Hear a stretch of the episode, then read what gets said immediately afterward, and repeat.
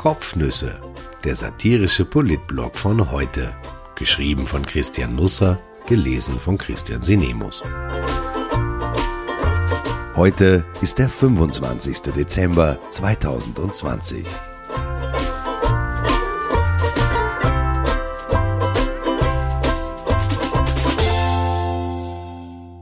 Die Tribute von Coronam.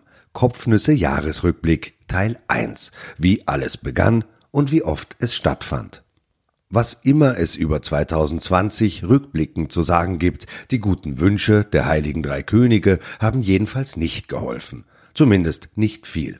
Auch über Jänner und Februar 2020 muss man nicht viel sagen, außer dass es sie gab. Meghan und Harry zogen sich aus dem britischen Königshaus zurück. Dominic Thiem verlor bei den Australian Opens erst im Finale. Richard Lugner hatte am Opernball Ornella Muti zu Gast. Matthias Meyer gewann die Herrenabfahrt in Kitzbühel. Sportminister Werner Kogler blieb der Veranstaltung fern. Am 7. Jänner war sein Pakt mit den Türkisen offiziell besiegelt worden. Bundespräsident Alexander van der Bellen gelobte die neue Regierung an. Für die Grünen sollte die schönste Zeit ihres politischen Lebens beginnen. Dann kam der März und alles wurde anders.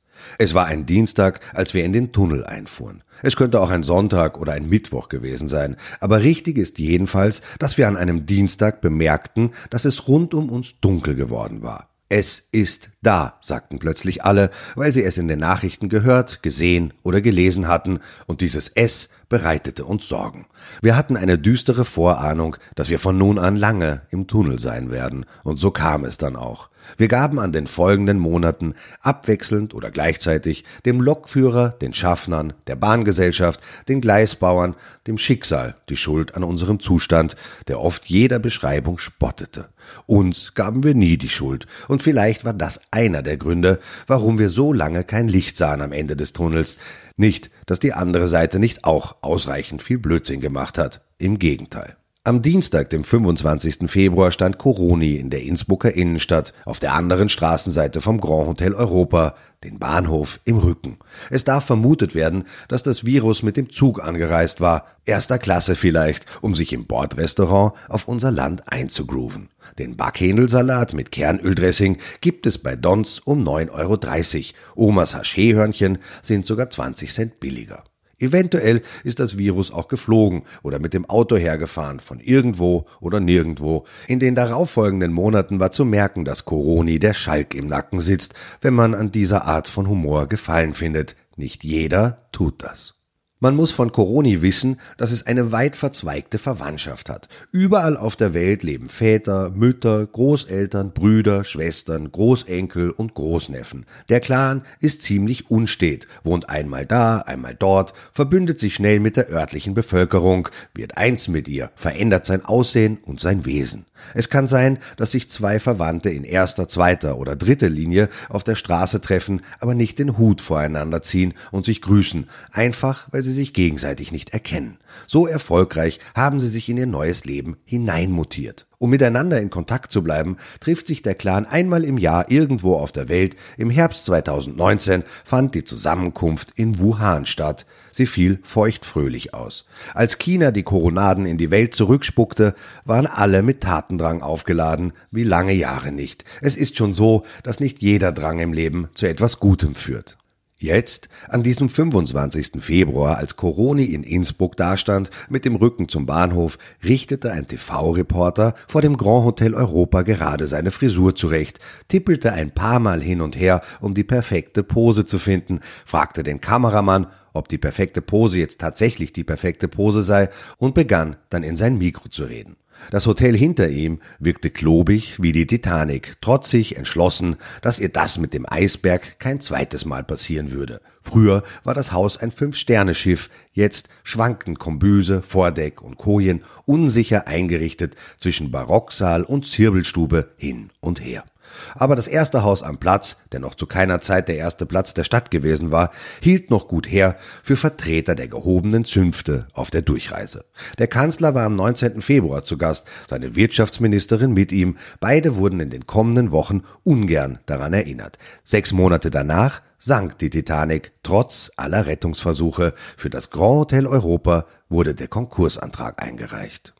Am nämlichen Dienstag versuchte der Reporter bemüht unaufgeregt, jedenfalls aber mit ernster Miene, zu erklären, was vorgefallen war. Eine Angestellte des Hauses sei positiv auf das Coronavirus getestet worden und das Grand Hotel Europa nun isoliert worden. Derzeit dürfe niemand hinein und hinaus. Hinter dem Reporter drehte sich in diesem Moment ein Mann in Zivil aus dem Seitenteil der Drehtür. Ein paar Polizisten hielten ihm artig die Pforte auf. Die Zuschauer der ZIP begannen daheim zu googeln, ob isoliert eventuell eine zweite Bedeutung haben könnte, sich das Wort vielleicht von Isolde herleitet und diese Isolde eventuell noch im Hotel festsitzen würde, aber im Internet fand sich dazu nichts. Nicht Panik, aber ein dumpfes Gefühl des Unwohlseins begann sich über das Land zu legen, wie Nebel auf hoher See. Ohne dass wir es merkten, hatte die Krise schon an diesem Tag ihre erste Symbolik erhalten, die Drehtür, in der wir den Rest des Jahres feststecken sollten. Manchmal drehte sie uns mehr ins Licht, manchmal in die Dunkelheit. Entrinnen konnten wir ihr nicht. In Wahrheit verschwand das Land an diesem Dienstag aber nicht in einem Tunnel oder einer Drehtür, sondern es trat eine Kreuzfahrt an. In den folgenden Monaten wurden wir hin und her geworfen, es gab schlechte Tage und sehr schlechte Tage. Wenn die Wellen uns hoch aufschaukelten, dachten wir, der Höhepunkt der Unwetter wäre erreicht, aber dann kamen noch höhere Wellen und die Wellen davor wirkten wie das Meergeplätscher im Italienurlaub, in dem wir in guten Sommern Muscheln waschen oder uns auf einer Banane sitzend über das Wasser ziehen lassen konnten. Einen lichten Moment gab es auch noch zu Beginn, denn es stellte sich heraus, dass die ersten beiden Infizierten in Tirol keine Österreicher waren, sondern Italiener. Basta, pasta. Kurz dachten einige, das Virus befällt uns vielleicht gar nicht, und wenn es uns schon befällt, dann können wir mit reinem Gewissen den Ausländern die Schuld daran geben, denn sie haben es uns schließlich ins Land eingeschleppt. Bis heute hört man das oft von Tourismuschefs oder Politikern. Beide arbeiten in artverwandten Berufen. Immer geht es um den Verkauf von etwas, das man hat oder eben auch nicht hat. Als Corona Österreich in den Tunnel auf Kreuzfahrt oder in die Drehtür schickte, saß ich in Wien und fürchtete mich. Weniger vor dem Virus an sich, dem ich zu diesem Zeitpunkt schon eine fast klavierlehrerhafte Ernsthaftigkeit entgegenbrachte, nein, ich hatte Angst vor den Prophezeiungen. Ich ahnte, dass wir sehr schnell verhorksen und verpächteln würden, dass Berufene oder sich berufen Fühlende auftauchen und uns ungefragt vorhersagen, welche Lehren wir aus der Krise ziehen werden. Geläutert werden wir aus der Asche emporsteigen, erkennen, dass wir nicht alles falsch gemacht haben, unser Leben umkrempeln, Ballast abwerfen, die Einfachheit entdecken, das Nahe, das Ländliche, das Urige, die Liebe. Es werden uns kleine Engelflügel wachsen. Wie Stalagmiten werden sie unsere Rollkragenpullis am Rücken ausbeulen. Die Teufelshörner am Kopf werden sich so zurückbilden, dass wir uns nicht an jedem Türstock stoßen. Wir werden der Umwelt mit unserer Fürsorge zu Leibe rücken, dass es ihr so richtig unangenehm wird. Die Erde wird sich um fünf, vielleicht sogar zehn Grad abkühlen. Im Sommer werden wir untertags Polunder tragen müssen.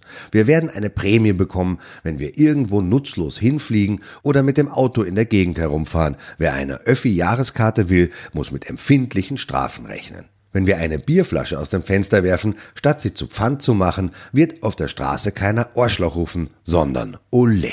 Später im Jahr, nachdem uns in den schillerndsten Farben ausgemalt worden war, wie schön und edel der neue Mensch sein würde, sperrte der erste Humanik auf und versprach 50 Prozent Rabatt auf alles, und wir ließen die Mönchskutte sehr schnell zu Boden gleiten und waren wieder so wie immer.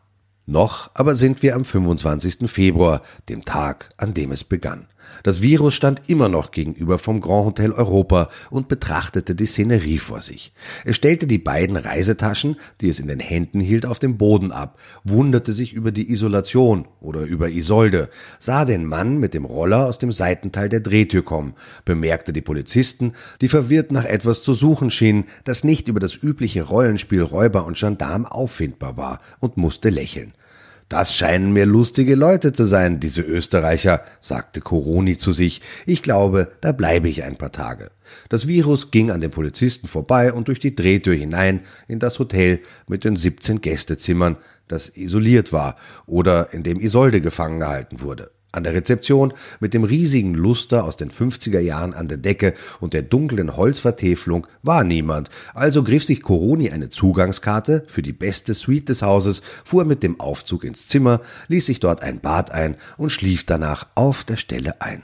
Das Virus wachte zwei Tage und zwei Nächte nicht auf und versäumte, dass sich die Verwandtschaft in der Zwischenzeit nach Wien aufgemacht hatte, was der Pandemie, die noch keine Pandemie war, eine neue Dynamik verlieh. Es ist halt eine Sache, wenn in Tirol etwas wütet, aber wenn das Unheil dann nach Wien kommt, dem Bischofssitz von Politik und Gesellschaft, dann darf das als Angriff auf die gesamte Nation betrachtet werden, und so geschah es auch. Im ganzen Land, dessen Hauptstadt angegriffen worden war, begannen sich Menschen an die Stirn zu fassen, um festzustellen, ob sie Fieber hätten. Bei jedem Huster auf der Straße machten sie fortan einen Satz zur Seite, räusperten sich, um die Atemwege 24 Stunden am Tag freizuhalten, so als würde ihr Hals auf einen wichtigen Anruf warten.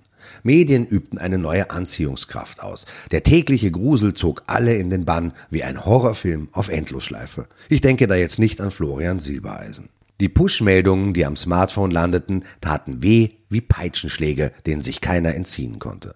Bei Sondersendungen saß das Land vor dem Fernseher wie vor einem Altar. Der Kanzler trat auf wie ein Pfarrer mit seinen Ministranten. Es passte ins Bild, dass der Gesundheitsminister sprach, als würde er die Fürbitten vortragen. Die Tafeln, die er zu den Pressekonferenzen mitbrachte, waren seine Bibel. Sein Vater unser begann er häufig mit dem Ausblick darauf, dass entscheidende Tage, Wochen oder Monate vor uns liegen. Die entscheidenden Tage, Wochen und Monate waren zugepflastert mit Pressekonferenzen. Es ist gar nicht so leicht festzustellen, wie viele es tatsächlich waren. Aber nach Durchsicht der Nachrichtenagenturen, der Regierungsaussendungen, der Medienarchive, der teils lückenhaften parlamentarischen Anfragebeantwortung verschiedener anderer Verzeichnisse, eigener Aufzeichnungen kann ich sagen, alles in allem hielten Kanzler, Vizekanzler und Ministerinnen zwischen 1. März und Weihnachten 210 Pressekonferenzen ab. Nicht mitgerechnet Doorsteps, Pressefoyers, runde Tische, simple Wortmeldungen, Pressestunden, Sonderzipps, ORF-Interviews. Pressekonferenz Nummer 1 fand am 2. März statt. Gesundheitsminister Rudolf Anschober und Franz Lang, Generaldirektor für die öffentliche Sicherheit, referierten zum Thema am Beginn einer Entscheidungswoche. Nur falls jemand glaubt, dass sich in diesem Jahr tatsächlich alles an den Grundfesten geändert hat. Pressekonferenz Nummer 210 widmete sich am 23. Dezember der Frage, wer wann wo als erster geimpft wird, was von untergeordneter Bedeutung ist. Für den weiteren Verlauf der Pandemie wird entscheidender sein, welche Politiker der Zeremonie beiwohnen dürfen. Sie werden sehen, Weihnachten 2020 hat gar nicht so wenig Lametta. Es gab in diesem Jahr nicht nur eine Viruspandemie, sondern auch eine Pressekonferenzenpandemie, einen Megawumms, wie es der Vizekanzler ausdrücken würde. Keiner zog 2020 so häufig ins Feld wie Kronprinz Rudolf. Gegen Anschober wirkte Sebastian fast kamerascheu. Die komplette Liste. Rudolf Anschober, 89 Auftritte. Sebastian Kurz 50 Auftritte, Werner Kogler 44 Auftritte, Karl Nehammer 33 Auftritte, Margarete Schramböck 32 Auftritte, Christine Aschbacher 28 Auftritte, Gernot Blümel 26 Auftritte, Elisabeth Köstinger 26 Auftritte, Heinz Fassmann 24, Eleonore Gewessler 11, Claudia Tanner 7, Susanne Raab 6, Alexander Schallenberg 6, Alma Sadic 5, Caroline Edstadler 2 Auftritte. Das virologische Quartett aus Kanzler, Vizekanzler, Gesundheitsminister und Innenminister trat 19 Mal auf. Die Generalprobe nicht mitgezählt, gab es bei einem Pressefoyer nach dem Ministerrat am 11. März. Die erste offizielle gemeinsame Show stieg am 20. März, wohl aus Gründen der Höflichkeit nahm man Margarete Schramböck mit. Bei der Bekanntgabe des ersten Lockdowns am 13. März fehlte Werner Kogler noch. Bis inklusive 30. März verzichtete man auf Plexiglasschutz. Am 6. April waren die Scheiben erstmals da, am 9. Juli weg, am 2. September wieder da. Wir erfuhren viel über das Virus in dieser Zeit, gleichzeitig aber wenig. Wir wussten rasch, da draußen irgendwo lauert ein neuer Feind, der einem nach dem Leben trachtet. Man sollte auf der Hut sein. Sonst kann es gut passieren, dass man bald den Hut nehmen muss. Und das für immer. Ich wünsche einen wunderbaren ersten Weihnachtsfeiertag. Lesen Sie morgen, wenn Sie mögen, das Virus in Ischgl und was passierte, als Corona das erste Mal auf Werner Kogler traf.